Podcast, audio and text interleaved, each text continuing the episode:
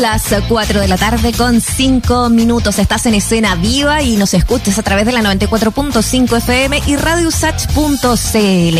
El 30 de noviembre y el 1 de diciembre van a cumplir 20 años de los grandiosos conciertos que volvieron a juntar a los prisioneros en el año 2001. Y vamos a celebrar este aniversario con varias noticias, discos, reediciones y por supuesto conversando también. Al teléfono ya con nosotros Claudio Narea y Miguel Tapia, de Los Prisioneros, por supuesto. Bienvenidos a este espacio, bienvenidos a Escena Viva, ¿cómo están? ¿Están por ahí? Aló. A ver, a ver, ahí no lo escuchamos ver, bien. Miguel, ¿Cómo están, Claudio? Claudio, Miguel? Muriel. Sí, les escuchamos. Muriel, linda, ¿cómo estás? ¿Cómo están? Escuchamos, Bien, Miguel. ¿estás- ¿Y estás con Escuchamos- Mauricio? Sí, Miguel, eh, entiendo que hablamos contigo, Claudio todavía no se conecta, pero te agradecemos mucho que, mm, que quieras compartir con nosotros lo que ya ha pasado, ¿no? Esta, esta noción que a veces nos golpea tan rápido porque pasa tan rápido el tiempo, ¿no? Son 20 años ya. La primera pregunta obligada, Miguel, es ¿qué, qué tipo de recuerdos te saltan a la mente al recordar esa, mm, al rememorar esas dos noches ahí en el Estadio Nacional que fueron tan significativas para ustedes por lo pronto, pero también para tanta gente? Claro. Bueno, primero que todo, mis recuerdos van a muchos años atrás, 21 años atrás, se cumplen 20, pero un año antes de, ese, de esos dos grandes conciertos que hicimos en el Estadio Nacional, eh, como, como banda, como ex amigos, como, como ex grupo, nos comenzamos a juntar. Un año antes, en el fondo, un año antes del, del Estadio Nacional nosotros preparamos ese concierto.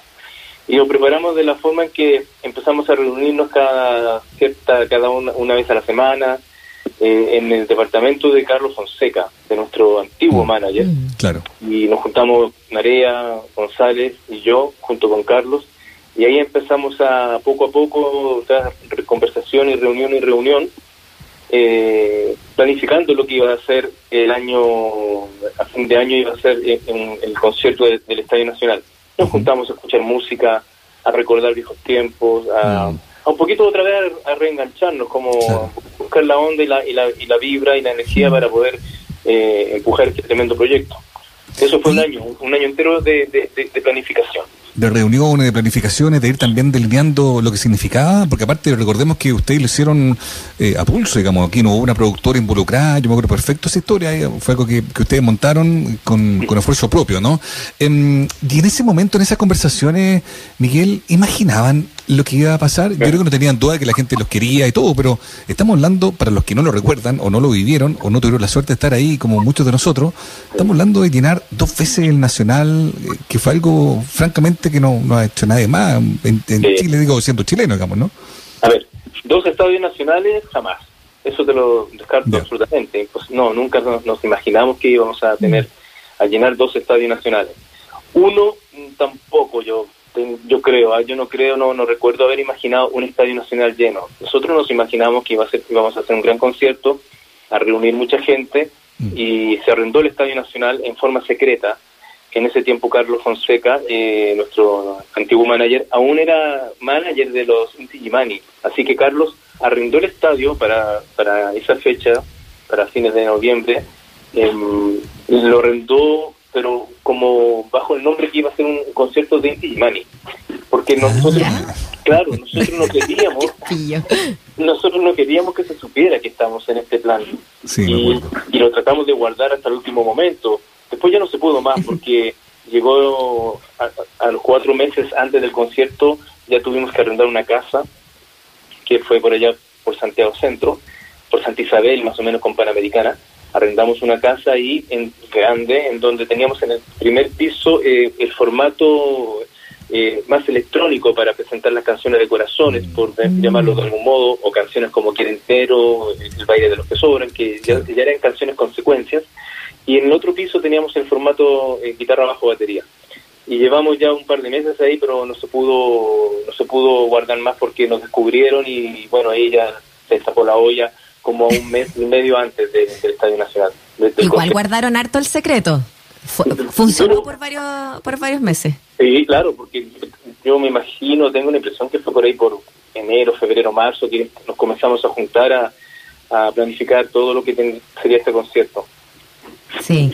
Oye, me encanta la recapitulación que haces, Miguel, eh, de, pensar en lo que fue un año antes, escuchar música, eh, reencontrarse, eh, estar ahí, decidir, volver a tocar juntos, subirse a un escenario y después además sacar los discos. Yo creo que fue un, un, pasar de, de dos, tres años en que en realidad uno se daba cuenta de lo vigente, lo importante y lo, lo, refrescante que seguía siendo escuchar a los prisioneros. ¿Qué te pasó a ti ahora, con 20 años después, eh, pensando en lo que, ha lo que ha sido también como banda sonora de los prisioneros eh, de, este momento histórico también? Eh, ¿Cómo sientes que, surge también este aniversario de, ese momento del Estadio Nacional, pensando también en, en esa vigencia de la música? Mira, aquí hay un punto bien interesante. Muriel, Mauricio, nosotros estamos sacando este material porque nos estaba a disposición. La voz de los 80, que es el disco que estamos sacando ahora, que es en formato digital, en cartón, con un libro eh, remasterizado, y el Estadio Nacional también lo mismo, remasterizado. Le agregamos una canción más que es eh, El Papapá, que no lo trae el disco doble original de este concierto. Y estos dos discos no estaban a la venta, estaban eh, descatalogados, no, no, no, había dónde conseguirlos. El Estadio Nacional hace 17 años que no estaba. Mm. para, para que la gente lo pudiera comprar. De los 80, la última vez que se, se editó fue eh, a través del sello Chilevisión, y eso fue la última vez en 2015. O sea, eran dos discos que estaban fuera de catálogo, no había cómo conseguirlos, y me consta porque hay mucha gente, eh, cuando estaba tocando con Claudio, estuvimos tocando con Claudio, nos preguntaban por estos discos. Así que se junta justamente eso, que este año eh, ya son 20 años de, del Estadio Nacional y y, merece celebrarlo sacando sacando este disco este este disco doble de aquel concierto o sea, cualquier país que, que, que, sea realmente sensato, digamos, con su propia historia, no se puede permitir que una de sus bandas más importantes esté descatalogada, digamos. Así que en ese sentido se entiende perfecto que la iniciativa está muy bien. Está también al teléfono ahora eh, Claudio Narea, finalmente también podemos sumarlo a la conversación. Claudio, ¿cómo estás?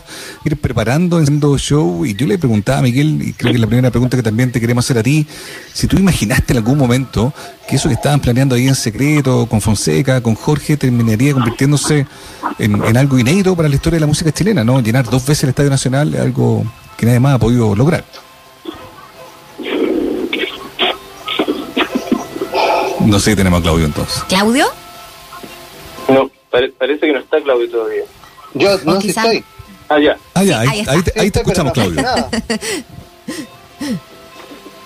bueno, lo que te preguntaba Mauricio, ¿no? Eh, Claudio, no sé si, si, si, pudiste recoger la pregunta, pero eh, en el fondo también eh, el, el, hecho de llenar el Nacional dos veces y lo que significa para una, una agrupación chilena hacer ese, ese, hito, pensarlo también ahí en, a la distancia de, de, estas dos décadas que ya han pasado.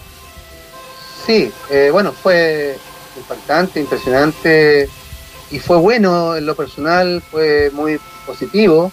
Creo que para los tres integrantes de la banda fue súper bueno juntarnos. Fue, fue, y no solo para nosotros, para la gente también. Yo, yo recién no escuchaba, de hecho no escucho a, Mauricio. ¿eh? Claudio. escucha bien. Ahora sí. Ahora sí.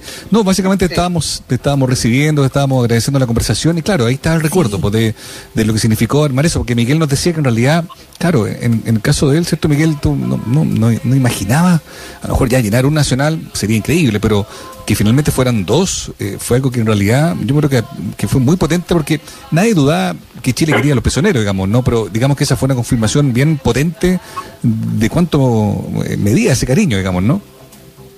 Claro, claro. Fue.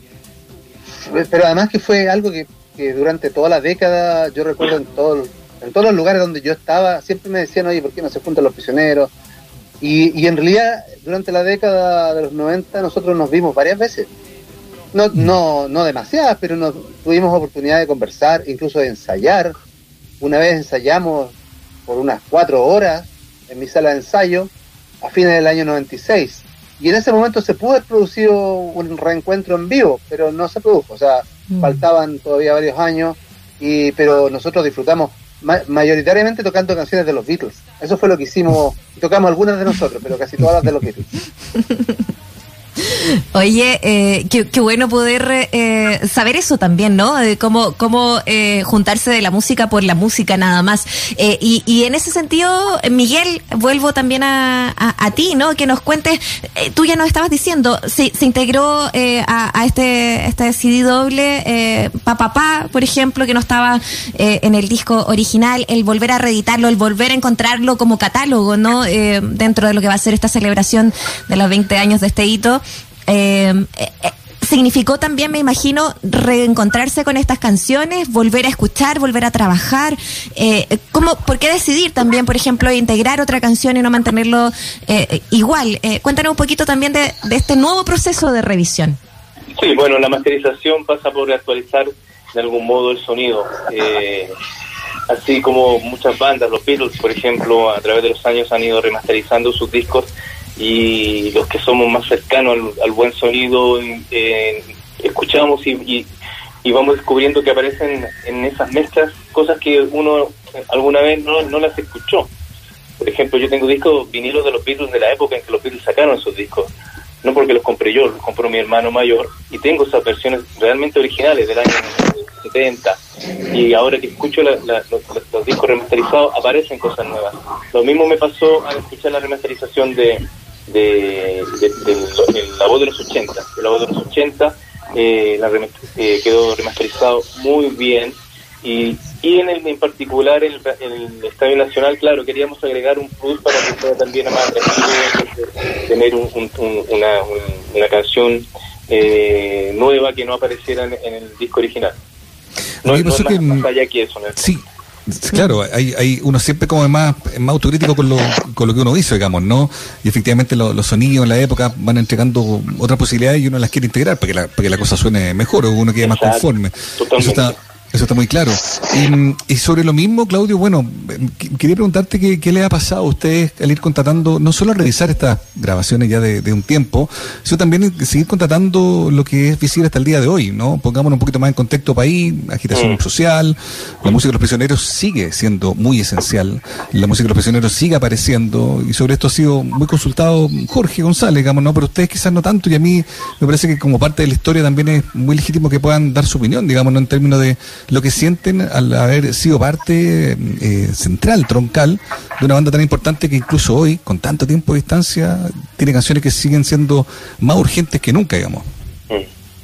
Sí, eh, me quedo, bueno, eh, es verdad, o sea, eh, la gente nos preguntaba hace algunos, bueno, cuando dábamos más entrevistas, qué es lo que sentíamos de que el baile que sobran, por ejemplo, fuera un himno eh, las calles ahora a raíz del estallido. O también cuando fu fuimos a Colombia, lo mismo. O sea, ¿qué pasa? De hecho, estábamos allá y había protesta y la canción emblema era el baile de los que sobran. Qué bueno. Entonces, claro, eso, eso que estuvimos yendo varias veces a Colombia en estos últimos años.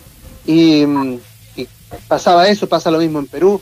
Pero en realidad, no es que se haya puesto como de moda un himno, en realidad la canción siempre fue un himno ya en los años 80, 87 la tocábamos y era el himno de, de los conciertos, o sea, habían otras canciones fuertes también, pero el baile que sobran era una canción súper importante que, que la, ya en su momento la gente le dio ese estatus de himno popular. Mm. Entonces, yo, ¿qué, ¿qué, te puedo decir? O sea, por un lado uno se siente contento de ser valorado, yo sé que las canciones las hizo Jorge, pero éramos una banda, claro. una banda que estaba, que estaba muy unida en ese tiempo, tocábamos en todos lados, o sea, nosotros íbamos a todos lados juntos.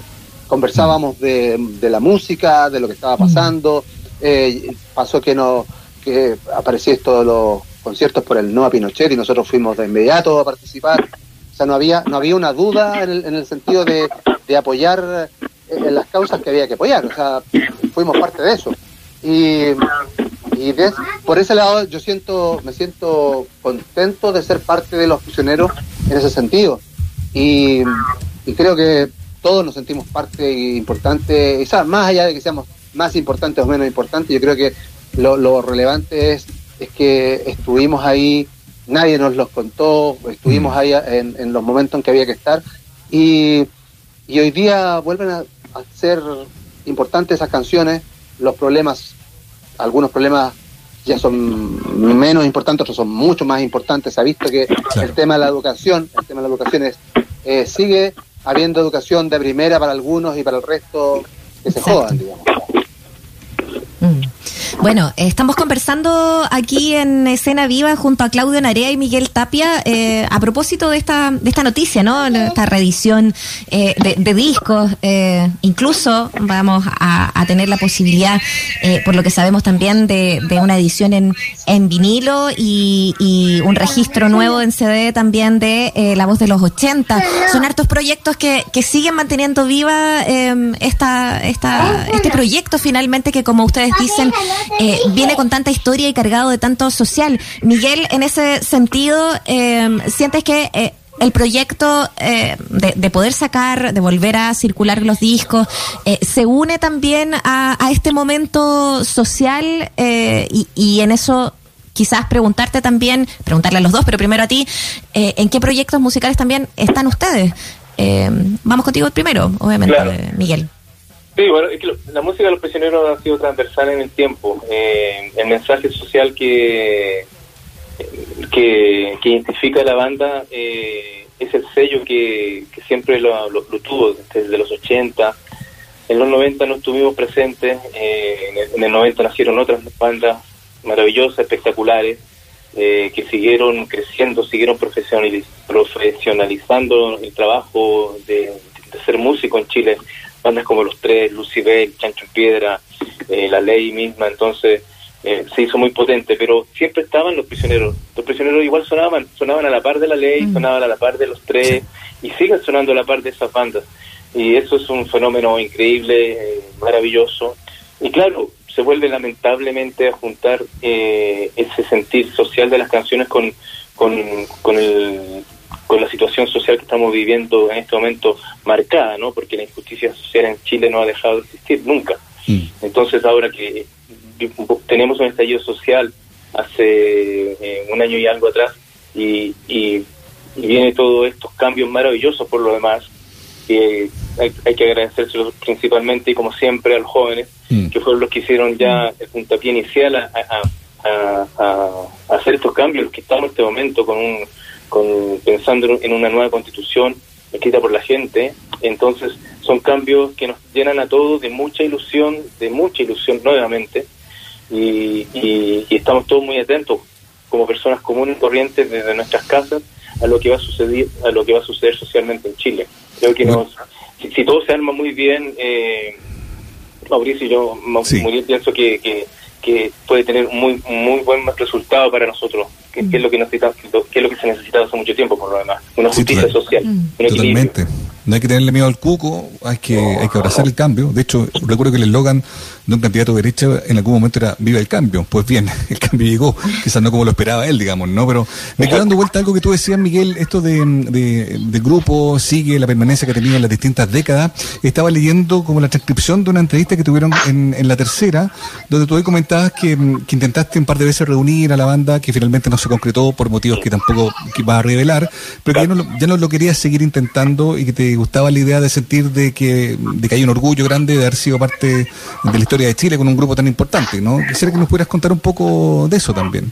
Sin duda, sin duda. Mira, yo, eh, Mauricio, siempre he sido súper agradecido de, de lo que me tocó vivir, en lo muy personal, de, de, ser parte de, de, la vida de Jorge, de la vida de Claudio, eh, encontrarnos, eh, tener cada uno aportar eh, de lo de cada cual para llevar a esta banda, que sin duda ya no tengo ni para qué decirlo yo, sino todos sabemos, una tremenda banda, tremendamente importante en la historia musical y social de Chile. O sea, wow, te fijas, wow, yo lo agradezco todos los días. Eh, estoy muy consciente de lo que fue la banda y lo agradezco siempre, lo agradezco siempre.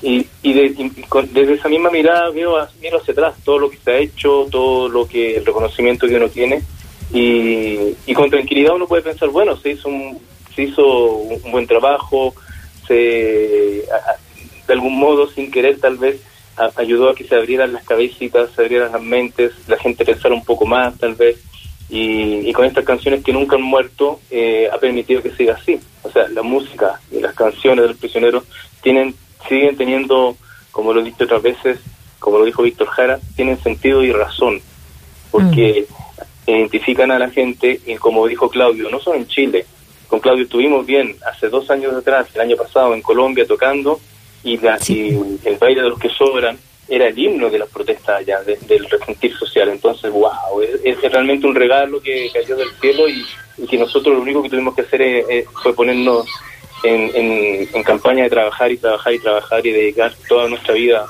a esta música de los prisioneros. Totalmente. Eh, Claudio Narea, eh, y en ese sentido, a propósito de lo que dice Miguel, ¿no? Eh, ustedes estaban con estos proyectos, fueron a Colombia hace dos años, ya lo estábamos rememorando. Eh, ¿Han podido mantener otros proyectos también juntos? O, quizás por tu parte también por separado, claro, creaciones. ¿Cómo te encuentras hoy día también pensando en lo que ha sido este tiempo de pandemia también? Bueno, yo estoy, tengo una hijita chica de cuatro años, recién cuatro años.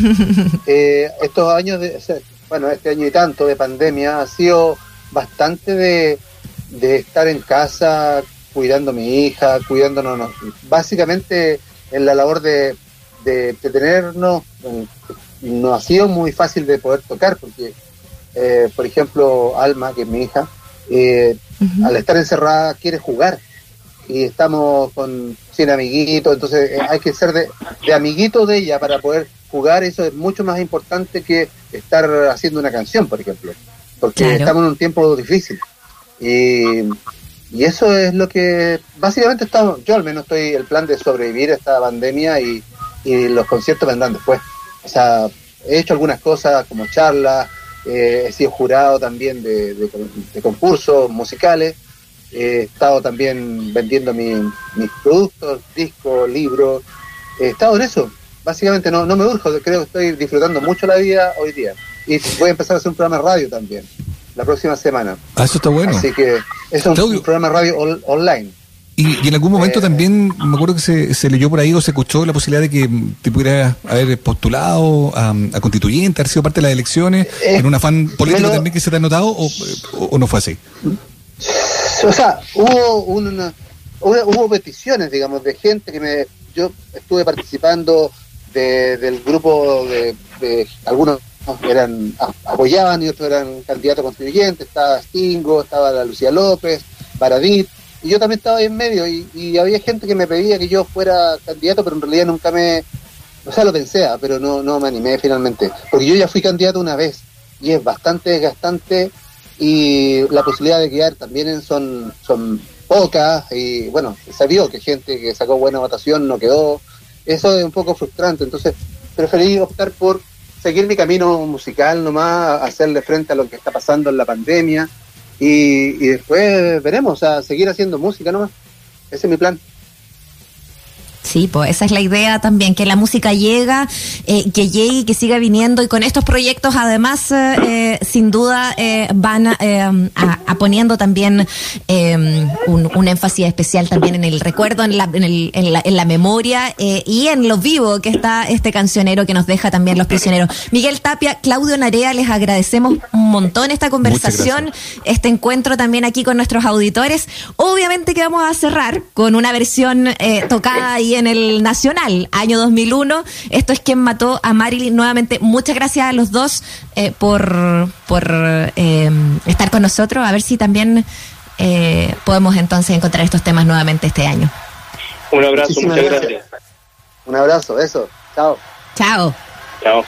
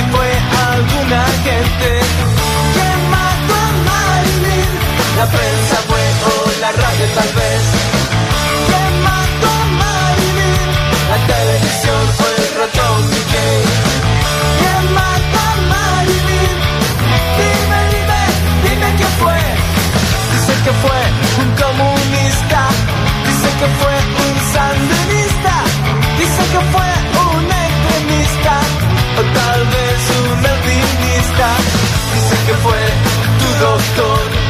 Dicen que fue tu